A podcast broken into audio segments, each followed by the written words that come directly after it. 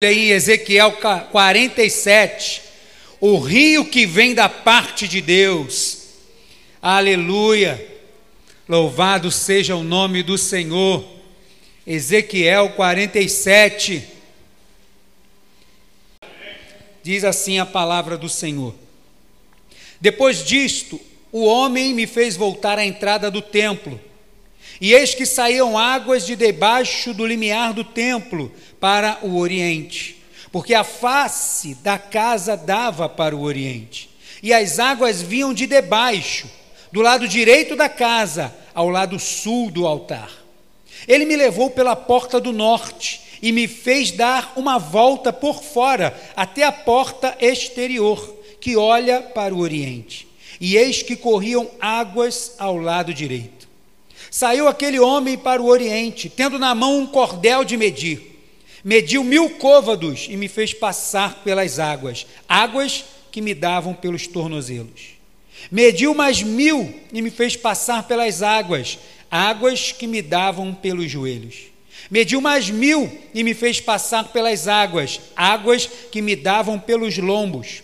Mediu mais outros mil e já era um rio que eu não podia atravessar, porque as águas tinham crescido, águas que se águas que se desviam, se deviam passar a nado, rio pelo qual não se podia passar. Só até aqui, mantenha sua Bíblia aberta em Ezequiel 47, pode se sentar. O tema dessa mensagem é o rio que vem da parte de Deus. Você pode repetir isso? Irmãos, você pode esperar muitas coisas desse rio, porque quando esse rio passa, muita coisa acontece. Mas para isso é preciso aceitar o convite do Senhor para entrar nesse rio. Ezequiel 40 ao 48, o profeta, através de visões de Deus, vai estar falando sobre a restauração do templo a restauração do ministério sacerdotal, a restauração não só do templo, mas do culto ao Senhor. E Ezequiel 44 vai dizer que esta porta do templo ela está fechada, porque vai chegar um dia dessa porta se abrir, porque esse templo relatado em Ezequiel não é um templo terreno, nem é um templo concebível na mente dos homens. Esse é um templo que está guardado para aqueles que vão ver a face do Senhor. Ezequiel 44 diz que a porta estava fechada e o profeta no capítulo 47 ele é levado pelo lado de fora porque ainda não era hora de entrar no templo. Porém, ainda que não seja possível entrar neste templo, ver com os nossos olhos desse templo, é deste templo que jorra água, que forma um rio, que tem todo o poder aqui na terra também para aqueles que servem ao Senhor. Ezequiel 40 ao 48 vai falar dessa restauração, e especialmente o capítulo 47 vai estar falando sobre este rio. Todo esse esses capítulos de Ezequiel está falando de renovo, de restauração, de retomada, de provisão de Deus. Mas especificamente no capítulo 47, Ezequiel começa a falar de um rio, que esse rio que brota do altar do Senhor, que esse rio que brota de um lugar que o profeta não pode ver, mas que tem a certeza de onde vem, porque vem da presença do Senhor, começa a vir fazer mudanças no ambiente que ele está vendo. Mas as pessoas podem pensar, e é bem comum alguém querer pensar assim. Mas, pastor, eu não preciso querer saber de onde vêm essas águas, eu não preciso saber se essas águas são rasas ou fundas, eu não preciso querer entender nada das coisas de Deus. A única coisa que eu preciso de Deus é que Ele me abençoe. E tem pessoas assim, e tem pessoas que são abençoadas mesmo. Jesus, quando passou, curou muitas pessoas que, depois de curadas, foram embora com aquilo que eles tinham. Mas só que o convite de Deus, esse rio que vem da parte de Deus, é um convite para que seja muito mais do que uma cura.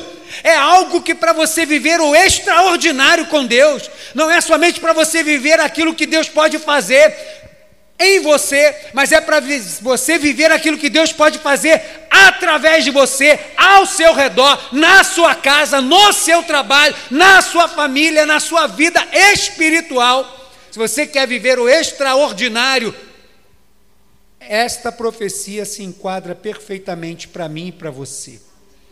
Se a gente entende que a gente pode ir mais fundo com Deus, como nós cantamos aqui, essa aqui é a hora.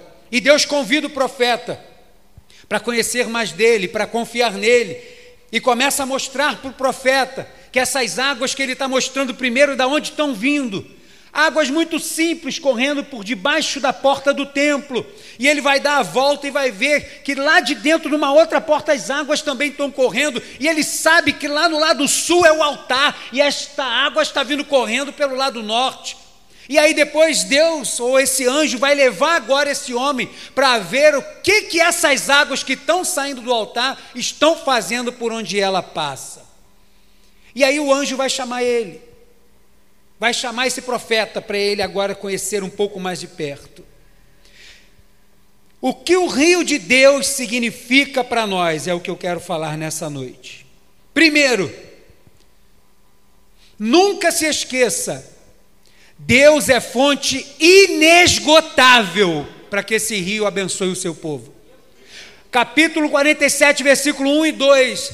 Deus vai investir tempo com o profeta para mostrar da onde está vindo a água. Da onde está vindo a água, o profeta não tem nem como molhar o pé inteiro, porque é só uma aguinha correndo por debaixo da porta. Da onde está vindo a água, não tem nem como ter vida marinha, peixes, essas coisas, porque é só um filete de água. Mas Deus vai mostrar para o profeta que da onde vem essa água é uma fonte inesgotável. O profeta não precisa entender que fonte é essa, como essa água brota, como que ela passa por ali. O profeta precisa saber que essa água vem da presença de Deus. O que nós precisamos saber, se nós queremos viver o extraordinário da parte de Deus, é saber que Deus é uma fonte inesgotável.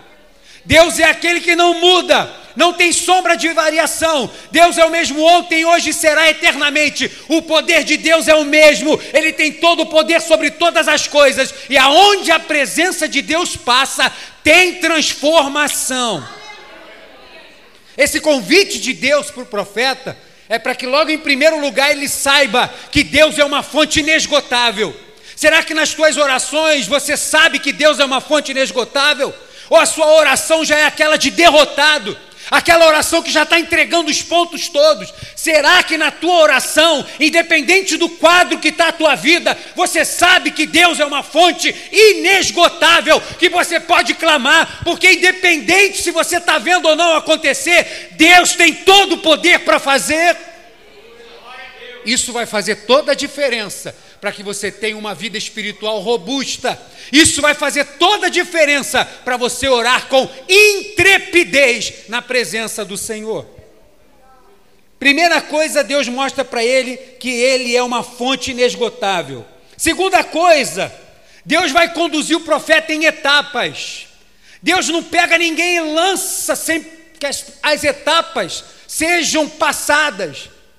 Deus não pula etapas e não quer que nós pulemos também. Deus nos conduz em etapas. A palavra do Senhor vai dizer que Deus mostrou para ele de onde vinham essas fontes de água e ele está vindo. Agora vem para cá. Olha aqui a margem do Jordão. Olha como é que está acontecendo as coisas. E eu vou fazer uma coisa. E o anjo do Senhor parte na frente. E aí diz que mede 500 metros, mil côvados. E depois que passa esta medida, ele fala para ele vir. 500 metros, ele fala para ele ir de novo. O anjo do Senhor não pegou ele e já jogou ele lá na frente, nos dois mil metros. O anjo do Senhor deixou que ele caminhasse cada etapa, cada período, cada dificuldade, cada vitória, cada coisa que ele tinha que viver, ele foi vivendo. Cada coisa que você tem que viver, você vai viver, meu irmão. O que você tiver que passar, vai passar. Mas você tem que ter a certeza que Deus está contigo em todas as etapas. É Ele que mediu, é Ele que sabe. Deus não vai deixar você confundido, Ele não vai deixar você chegar a um ponto que onde Ele não deixou que você ir ou não preparou para você ir. É Deus que está na nossa frente, preparando todas as etapas. Viva as etapas que você está passando. Está passando pela enfermidade, é uma etapa, tem mais 500 metros diferentes na frente. Veio a porta do desemprego, é uma etapa, vai passando por ela, vai glorificando ao Senhor, porque é uma etapa que você vai viver, mas pode esperar que tem etapa de vitória na frente, porque aonde esse rio vai passar, o quadro vai ficar diferente. O inimigo não tem poder sobre a tua vida. Ele pode usar pessoas para querer interferir nas etapas mas as etapas que Deus tem para a tua vida, você vai cumprir todas elas, porque foi Ele que já mediu. Ele pegou um cordel e mediu a cada etapa para você passar. Deus nos conduz em etapas. Terceira coisa é que Deus sempre vai à nossa frente em cada etapa. Ele não pegou um cordel e jogou assim, ó, como um anzol, ó, 500. Vai lá. O anjo do Senhor já estava lá na frente. Você está passando as suas etapas, mas quem foi na sua frente é o Senhor. É o Senhor que já está lá na frente. Foi o Senhor que disse assim: Meu filho, por esse caminho que você está passando, eu já passei. Meu filho, isso aí que você está vivendo, eu já vivi. Eu sou o sacerdote que posso ser o sumo sacerdote, porque eu sei o que é sofrer, eu sei o que é padecer. Eu estou trilhando um caminho para que você agora venha. E Ele vai dizer: No mundo vocês terão aflições. Por quê? Porque eu já trilhei esse caminho. Mas tem bom ânimo, porque eu venci. A cada etapa que você está passando, você não está sozinho. Deus está na tua frente. É Ele que vai abrindo esses caminhos. É Ele que vai medindo para que a gente possa estar tá caminhando juntamente com Ele. Deus sempre vai à nossa frente em cada etapa. Depois que Ele mede mil côvados, o texto diz: E me fez passar. Ele mede e te faz passar, porque Ele vai estar sempre com você. Quarta coisa que a gente pode aprender quando a gente lê esse texto é que Deus quer que estejamos totalmente nele, sempre. E Deus vai fazendo com que a gente aprenda dele nestas etapas. Primeira etapa: água nos tornozelos. Vamos caminhar mais um pouco. Água nos joelhos. E aí, está confortável? Ai, está uma delícia. Vamos caminhar mais um pouco, água na cintura, nos lombos. E aí, ah, agora tá bom, puxa, acho que era tudo o que eu queria, só que a gente não sabe o que quer. A vontade é dele, e ele tem sempre algo melhor para nós. E aí ele vai dizer: Não, vamos caminhar mais 500 metros. E aí o profeta vai dizer que agora já cobriu, já não dava mais para colocar os pés no chão. Sabe o que quer dizer isso para nós? Estarmos totalmente inseridos em Deus.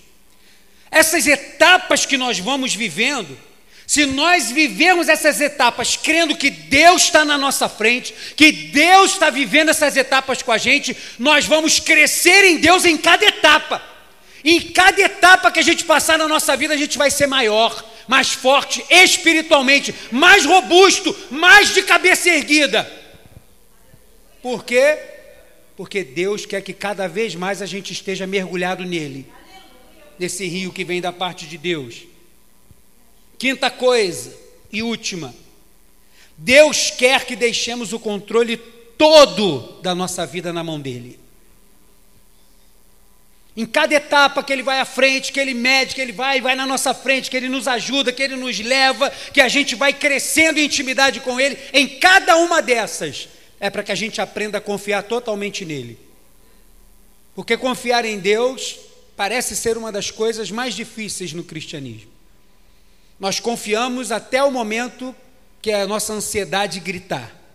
Quando ela grita, a gente vai querer tomar uma atitude, tomar uma providência, fazer alguma coisa, investir em alguma coisa, ou deixar de orar, porque afinal de contas não está adiantando nada. Na verdade, isso é um sinal de ansiedade. Não aguento esperar pelo Senhor. Não confio.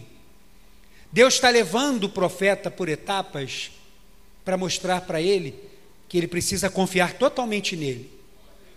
Aquilo que eu vou fazer, Ezequiel, com o meu povo, vai requerer confiança total, vai requerer submissão total vai querer obediência total. E aí vai dizer que quando o profeta chega lá com as águas nos lombos, que anda mais uma etapa, e aí diz que a água o cobre, no versículo 5, ele vai dizer assim: mediu outros mil, e era já um rio que não se podia atravessar.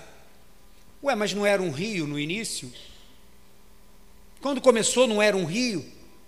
Em nenhum momento ele vai dizer que era um rio. Eu entrei no rio, a água estava no tornozelo. Eu entrei no rio, estava no joelho. Entrei... Ele só vai dizer que é um rio quando ele não consegue mais andar com as próprias pernas naquele rio. Ele não consegue mais. Agora é um rio. Agora eu sei em quem eu tenho crido. Agora eu sei que a minha vida está nas mãos de Deus. Quando você está passando pelo rio e você está com a água no tornozelo, está com a água lá no pé, você ainda tem controle no restante do corpo. Você está aqui com o pé dentro d'água, mas você pode movimentar todo o seu corpo. Então vem mais para cá, Ezequiel. Vem mais para cá, igreja Caminho da Vida. Entra mais 500 metros na minha presença. E aí vai chegar com água no joelho. Com água no joelho, você ainda tem controle da sua vida. Você ainda está de pé e você pode caminhar com a água no joelho. E aí ele vai dizer: caminha mais um pouco, continua vindo ao som da minha voz. E a água está na cintura. A água está na cintura, mas eu ainda posso movimentar os meus braços, eu também posso ficar de pé. Que bom, você confia em mim? Confia. Então anda mais 500 metros. E aí ele vai dizer: agora é um rio que, que isso quer dizer para nós? No rio, você não anda mais. No rio, você não toca. Quando ele chama de rio, ele não toca mais o fundo. Não tem mais a segurança de quando a gente está em algum lugar, mas sabe que está fundo, mas quando você bota o pé no chão, você não, você ainda se sente seguro, porque você está com o pé no chão. É quando você está na praia que vem aquela onda que deixa muito fundo, você já fica desesperado, já quer logo pegar o rumo da areia, achando que vai se afogar. Quando você está com água no tornozelo, no joelho, na cintura, você ainda tem controle sobre alguma coisa. Agora, quando você está numa profundidade que teu pé não alcança, você não tem mais controle. É só deitar. Você já viu alguém nadar em pé?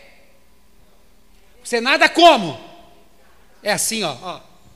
É assim que é na presença de Deus, ó totalmente entregue, relaxado, vai nadar, vai ficar deitado na minha presença. Confia em mim que sou eu que cuido, confia em mim que sou eu que dirijo, confia em mim que sou eu que guio. Enquanto isso vai relaxando aí, dá uma abraçada para cá, dá uma abraçada para lá, mas se o rio com as suas águas quiserem que elas fiquem turbulentas, não tem nadador que segure. Tem que estar totalmente entregue nas mãos do Senhor. Você quer mergulhar nesse rio do Senhor? Ele está chamando a gente para mergulhar e ir mais fundo naquilo que Deus quer para nós. Nesse rio, você pode ficar de pé aí no teu lugar? O profeta agora está entregue lá na presença do Senhor. O profeta agora está mergulhado. Ele não tem mais agora o controle de alguma coisa, de achar que é o fundo, não. Ele está totalmente entregue nesse rio. E aí Deus vai chamar ele agora para fora. Agora que você experimentou isso, volta aqui para a margem. Você experimentou desse rio? Ah, que delícia. Você experimentou da minha presença? Experimentei. Então quero dizer que não só é uma experiência espiritual, não. Porque aqueles que se entregam na minha presença, eu também começo a abençoar conforme você me busca, eu também abençoo. O rio que vem da parte de Deus, além de nos manter espiritualmente de pé na presença do Senhor, vai trazendo bênçãos ao nosso redor. Verso de número 8, você não precisa ler. Então me disse: Estas águas saem da região oriental e descem a campina e entram no Mar Morto, cujas águas ficarão saudáveis. O Mar Morto é a região mais baixa do planeta. O Rio Jordão deságua no Mar Morto. E lá não há vida pela condição de salinidade, que se eu não me engano passa de 70% do mar. Até na evaporação da água do Mar Morto, as aves que voam aquela região podem morrer por causa da salinidade daquele lugar. E a palavra do Senhor vai dizer que quando esse rio, quando isso chegar lá, até o mar morto vai ficar saudável. Deus está dizendo que Ele é aquele onde chega, muda a sentença. Você crê nisso? Jesus disse que se nós quiséssemos essa fonte de água, nós seríamos uma fonte a jorrar. Estar na presença de Deus mergulhados é sermos os canais desse rio para que aonde a presença do Senhor, do Senhor chegue, a gente mude sentenças pelo poder de Deus por esse rio que passa através de nós. Verso de número 9: Toda criatura vivente que vive em chame viverá por onde quer que passe este rio, e haverá muitíssimo peixe, e aonde chegarem estas águas, águas tornarão saudáveis as do mar. E tudo viverá por onde quer que passe esse rio. Por onde esse rio passa tem vida, meu irmão. Você pode dizer isso, esse rio tem vida. Então não fica com água no tornozelo nem no joelho, não. Mergulha nele, meu irmão. Tem vida. Verso de número 10. Junto a ele se acharão pescadores de Engede e Englaim. Haverá lugar para se estender em redes. O seu peixe, segundo a sua espécie, será como peixe do mar grande ou mar Mediterrâneo. Em, muito, em multidão excessiva. Por onde esse rio passa, também tem provisão. Ele está falando, sabe aqueles peixes? Porque ele está falando de duas cidades pesqueiras, especialistas em pescar. Esses pescadores pescam no mar Mediterrâneo, no mar grande. E quem pesca em mar alto pega aqueles peixes gigantes. Esses peixes que vocês pegam lá, vai pegar por onde eu passar. E não vai ser pouco, não, vai ser em abundância. Provisão de Deus para o servo cheio da presença do Senhor. E por último, para encurtar, versículo 12. Junto ao rio, as ribanceiras, de um lado e do outro nascerá toda sorte de árvore que dá fruto para se comer. Não fenecerá a sua folha, nem faltará o seu fruto. Nos seus meses produzirá novos frutos, porque as suas águas saem do santuário. O seu fruto servirá de alimento e a sua folha de remédio.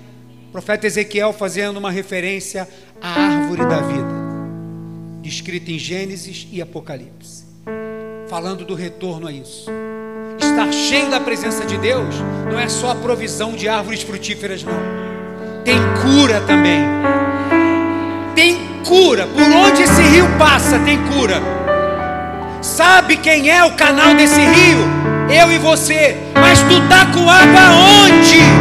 Porque se tu tá com água até na cintura, você não tá confiando totalmente em Deus. Ele tá te convidando a mergulhar, porque quando você experimentar isso, por onde você passar, você vai ser uma extensão, um braço, um ribeiro desse rio para levar cura, para levar provisão, para levar saúde, para levar a bênção do Senhor através da tua vida. Você